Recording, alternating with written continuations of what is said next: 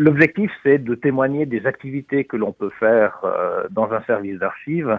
si je prends le cas valaisan, par exemple, les archives d'État du Valais ont déposé un module euh, sur la manipulation des documents d'archives. La commune de Val-de-Bagne a euh, déposé, elle, une intention euh, dans la mise en place d'un outil de gestion